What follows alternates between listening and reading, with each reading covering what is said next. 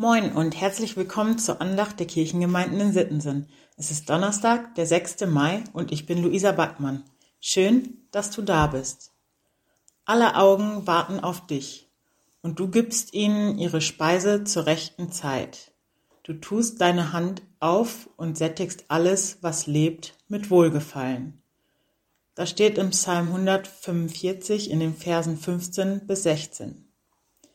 Ich liebe Essen so eine leckere Lasagne mit ordentlich Käse obendrauf, der goldbraun gebacken ist und deren Geruch beim Öffnen des Backofens die gesamte Wohnung erfüllt.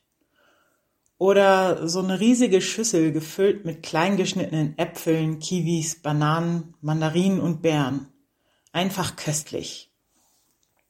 Seit einigen Jahren nehme ich mir eine Woche im Jahr, um zu fasten. In dieser Woche verzichte ich auf jegliche feste Nahrung und ernähre mich von Wasser, Tee, Kaffee, Traubensaft, Gemüsebrühe und Tomatensuppe. Angefangen habe ich damit während meines Studiums. In jeder Fastenwoche, die ich bis jetzt gemacht habe, bin ich auf verschiedene Erkenntnisse gestoßen.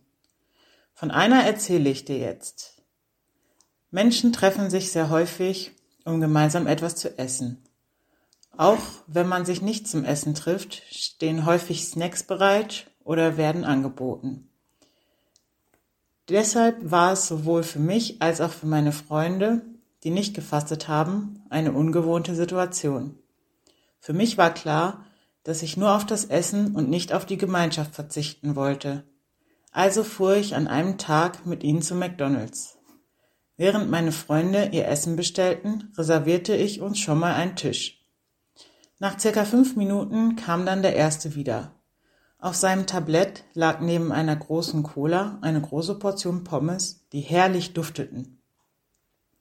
Als ich vom Tablett hochblickte, sah ich in ein grimmiges Gesicht. Kaum am Tisch angekommen, begann er zu meckern. Voll ätzend, da steht man schon ewig an und dann darf man noch fünf Stunden auf seinen Burger warten und Eiswürfel hatten die auch nicht mehr. Dann kam der zweite wie Chicken Nuggets auf dem Tablett und legte los. Was soll das denn? Warum brauchen die denn so lang für einen Burger, der im Angebot ist? Ich hab Hunger. Der erste erwiderte, zumindest hast du schon deine Chicken Nuggets bekommen. Und ich saß da, sprachlos. Meine Gedanken überschlugen sich. Mein Mund blieb jedoch geschlossen.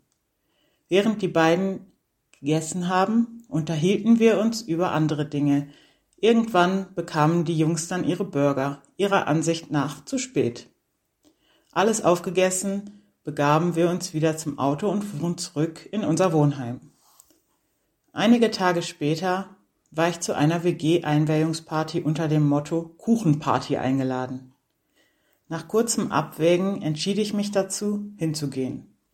Als ich ankam, erblickte ich neben circa 40 Gästen ungefähr genauso viele Kuchen. Ich liebe Gebäck. Beim Anblick und Geruch des ganzen Gebäcks wurde mir direkt warm ums Herz. Ich fragte verschiedene Leute nach dem Geschmack, den sie gerade im Mund haben und freute mich über Beschreibungen wie saftig, fluffig, schokoladig, sehr lecker, zart und viele mehr. Nach Ende der Fastenwoche trafen wir uns mit allen, die gefastet hatten, zu einem riesigen mehrstündigen Agapemahl, bei dem wir uns über unsere Erfahrungen und Erkenntnisse austauschten. Meine eindrücklichste Erkenntnis dabei ist, dass man viel zu schnell jammert, dass der Burger noch nicht da ist und dabei vollkommen übersieht, dass sowohl die Pommes als Nahrung als auch die Gemeinschaft, aufgrund derer man ursprünglich gemeinsam zu McDonald's gefahren ist, schon längst da sind und dass es manchmal viel schöner ist, sich daran zu erfreuen, wie ein anderer ein Stück Gebäck genießt, anstatt es selbst zu essen. Sorgt euch nicht um das Leben, was ihr essen sollt, auch nicht um den Leib, was ihr anziehen sollt. Denn das Leben ist mehr als die Nahrung und der Leib mehr als die Kleidung. Seht die Raben, sie säen nicht, sie ernten nicht, Sie haben keinen Keller und keine Scheune. Und Gott ernährt sie doch. Wie viel mehr seid ihr als die Vögel? Das steht in Lukas 12, Verse 22 bis 24. Ich spreche ein Gebet. Vater, hab Dank, dass du uns mit allem versorgst, was wir brauchen.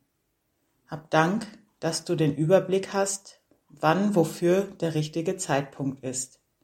Wir bitten dich darum, dass du uns die nötige Gelassenheit schenkst, dir auch in schwierigen Situationen zu vertrauen. Amen.